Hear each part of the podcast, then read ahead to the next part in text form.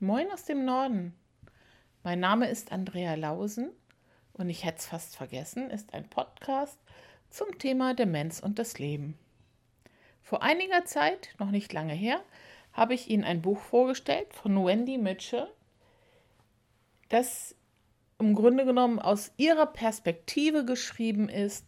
Sie ist eine an früher Alzheimer erkrankte Frau. Sie ist mit 58 Jahren, hat sie ihre Diagnose bekommen und beschreibt wirklich, finde ich, sehr eindrücklich, wie sich das Ganze anfühlt und wie sie auch ihren Weg durch die Demenz gefunden hat und letztendlich dem Ganzen auch positive Seiten abgewinnen konnte. Heute möchte ich Ihnen nochmal ein Buch vorstellen. Das ist schon äh, viel länger her, dass ich das gelesen habe. Es ist mir aber im Zuge der anderen Buchempfehlung irgendwie wieder ins Gedächtnis gekommen. Und zwar ist es ein Buch von Bettina Tietjen, Unter Tränen gelacht. Mein Vater, die Demenz und ich. Das ist ein so dermaßen warmherziges Buch, das wirklich schön, einfach, freundlich und dennoch sehr fundiert und ernsthaft zu lesen ist. Ähm, das hat mich total begeistert. Hat mich im Grunde genommen auch zum totalen Bettina Tietjen-Fan gemacht. Ich hatte vorher nichts gegen sie, aber ich hatte da keinen großen Bezug zu. Ich habe mal eine Reportage mit ihr gesehen, die war sehr, sehr, sehr sympathisch. Aber dieses Buch, das hat mich wirklich total begeistert. Der Vater von Bettina Tietjen war an Demenz erkrankt. Das ist der Burkhard Schniewend. Und in diesem Buch sind auch Zeichnungen von ihm. Und man kann tatsächlich sehen, wie er selber so ein bisschen seine Demenz erfährt und, und ähm, erlebt und wie sich diese Bilder dann entwickeln.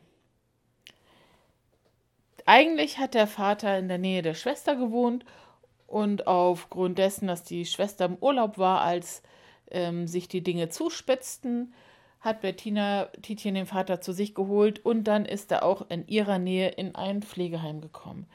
Sie hat das Ganze sehr nah, persönlich und intensiv begleitet. Sie haben immer versucht, dem Vater auch am Leben weiter teilhaben zu lassen. Und Bettina Tietjen schreibt in diesem Buch auch ganz wundervoll, was sie für Erlebnisse im Altenheim hat. Und sie schreibt das alles sehr freundlich, sehr wertschätzend überhaupt nicht abwertend gegenüber anderen Menschen, die in diesem Altenheim leben oder gegenüber Pflegepersonal oder dem System. Und dennoch zeigt sie auch total gut die Lücken und die Probleme auf.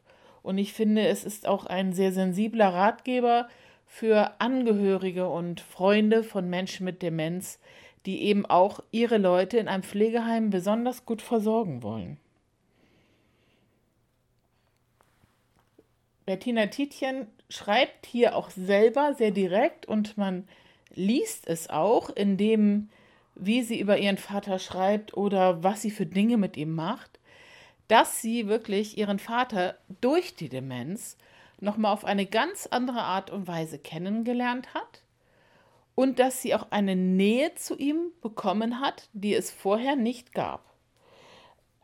Also es wirkt so, das kann ich nicht beurteilen, es geht mich auch nichts an, als hätten sie durchaus ein sehr nettes Verhältnis in ihrer Familie gehabt. Aber in der Demenz sind die beiden sich offensichtlich sehr nahe gekommen. Und das habe ich schon mal gesagt und ich glaube, das ähm, gilt wahrscheinlich für jeden, auch wenn man es natürlich nicht immer sehen kann.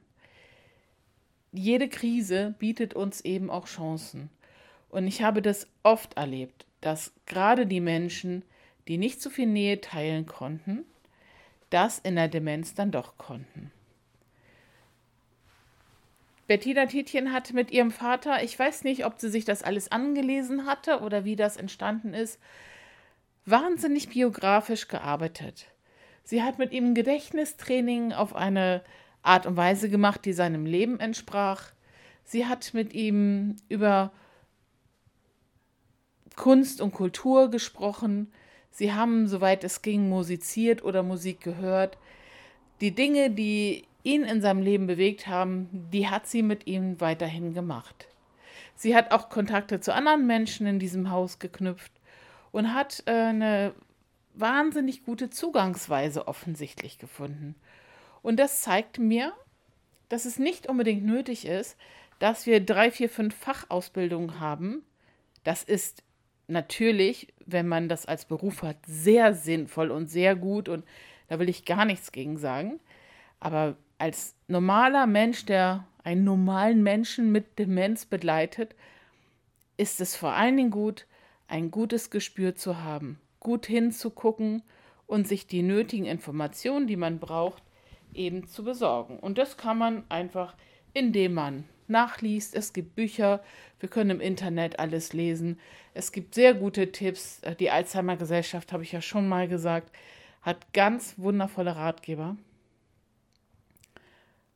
Und ich glaube, was die Bettina Tietjen wahrscheinlich von Natur aus ganz gut kann, unterstelle ich jetzt einfach, so wirkt es, ist, sich auf Menschen einzulassen. Und in ihrem Beruf, sie interviewt ja auch Menschen, muss sie das natürlich auch tun, dass sie Menschen wahrnimmt, dass sie zuhört, dass sie Zeit gibt und dass sie sich einlässt. Das mit dem eigenen Vater zu tun oder mag es bei Ihnen die Mutter, die Schwester oder wer auch immer sein, ist natürlich eine höhere Kunst. Es ist einfacher, auf fremde Menschen einzugehen, als auf die eigene Familie. Denn da sind die ganzen Geschichten, die uns geprägt haben, die ganzen Geschichten, die vielleicht noch zwischen uns stehen, die Dinge, die passiert sind oder die nicht passiert sind, die enttäuschten Erwartungen oder die Schuldgefühle, die man selber hat. Und in diesem Buch ist sehr deutlich, dass all das sehr schnell über Bord geworfen wird. Es werden keine Schuldzuweisungen mehr gemacht. Es wird auch keine große Scham mehr thematisiert oder ein Oh, ich schlimme Tochter. Ja, all diese Gedanken waren mal da, aber sie werden schnell über Bord geworfen und stattdessen wird die Situation, wie sie jetzt ist, gelebt und angenommen. Natürlich leben wir alle unter ganz unterschiedlichen Verhältnissen. Und für jemand mit ein bisschen Geld und guten Einfluss und einem guten Namen ist vieles sehr viel einfacher. Ich denke, in so einem Pflegeheim wird eine Frau Tietjen und ihre Angehörigen es natürlich ein bisschen leichter haben als vielleicht Frau Müller-Meyer-Schulze in einem anderen Haus. Und nichtsdestotrotz, was möchte ich Ihnen sagen? Erstens, ich empfehle Ihnen, wenn Sie dieses Thema als begleitender Mensch haben, von Herzen dieses Buch zu lesen. Es tut so gut. Ich habe es gelesen, obwohl ich keinen Menschen mit Demenz begleitet habe. Ich habe es gelesen, weil ich beruflich damit beschäftigt bin. Mir tat es auch sehr gut. Nochmal, unter Tränen gelacht. Mein Vater, die Demenz und ich. Ich glaube, der Titel trifft es sehr gut. Also Punkt 1. Ich empfehle Ihnen das. Wenn Sie ein schönes, gutes und äh, informa informatives Buch lesen wollen, ich empfehle Ihnen dieses Buch. Punkt 2. Nehmen Sie, soweit Sie können, die Situation an. Denn es gibt einfach Dinge, gegen die können wir nichts machen. Wenn die Demenz da ist, ist sie da. Und wenn wir dann versuchen, das Sinnvollste, Beste und für alle Beteiligten Gesündeste daraus zu machen, dann machen wir uns das Leben leichter. Humor ist auch in diesem Buch ein sehr guter Ratgeber. Wir hatten das Thema auch vor kurzem. Versuchen Sie, den Humor zu behalten, wo es auch immer nur gibt. Begegnen Sie dem Menschen in seiner Biografie, in seinem Leben, in den Dingen, die ihm wichtig waren, sind und vielleicht manchmal werden auch neue Dinge wichtig. Begegnen Sie dem Menschen und versuchen Sie vielleicht wie ein Reporter auf dem roten Sofa sich vorzustellen, ich hole mir vorher Informationen über die Person und wenn die Person da ist, dann schaue ich sie mir an und dann gucke ich, in welcher Stimmung ist sie.